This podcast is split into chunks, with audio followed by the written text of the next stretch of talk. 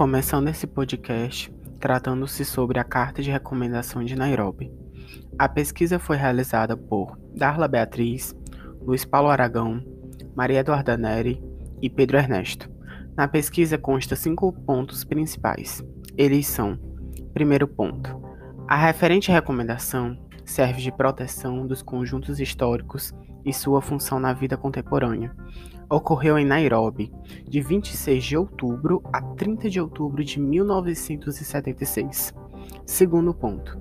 Os conjuntos históricos ou tradicionais dão existência através das ideias, os testemunhos mais sensíveis da riqueza e da diversidade das criações culturais, religiosas e sociais, que servem de proteção e união na vida contemporânea onde são elementos fundamentais na planificação das áreas urbanas e do planejamento físico-territorial.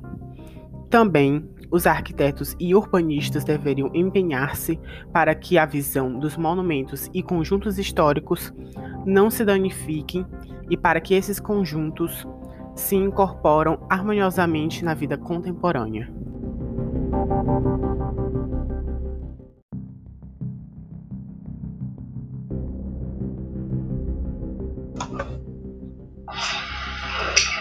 Cada Estado-membro deveria se redigir com forma uma política nacional, regional e local, a fim de que sejam adotadas medidas jurídicas, técnicas, econômicas e sociais pelas autoridades, tanto nacionais, regionais e locais, para proteger os conjuntos históricos ou tradicionais e materiais e também adaptá-las às exigências da vida contemporânea.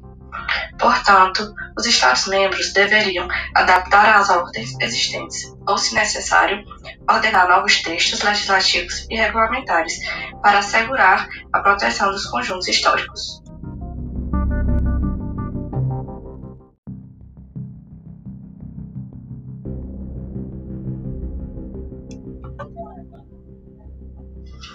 São necessários estudos detalhados dos dados e das estruturas sociais, econômicas, culturais e técnicas.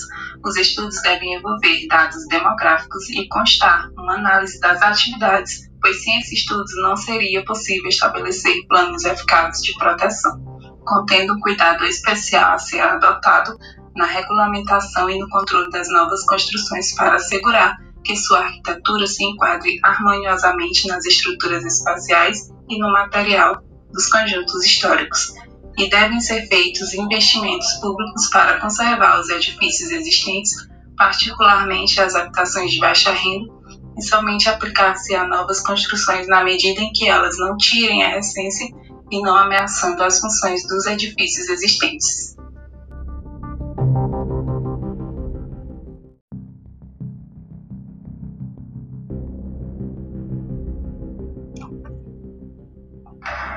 Aprimorar a autoridade dos especialistas e dos artesãos necessários e para estimular o interesse e a participação de toda a população no trabalho de proteger, os Estados-membros deveriam adotar as medidas que seguem, de acordo com sua alçada legislativa e constitucional.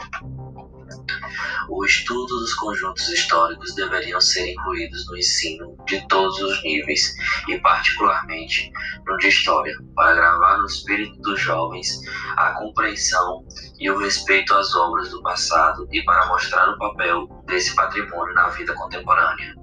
Por fim desse podcast, é importante destacar que os Estados-membros deveriam colaborar na proteção dos conjuntos históricos ou tradicionais de sua materialidade, recorrendo, se necessário, à ajuda de organizações internacionais, inter, intergovernamentais e não governamentais, principalmente ao Centro de Documentação Unesco e com e Commons.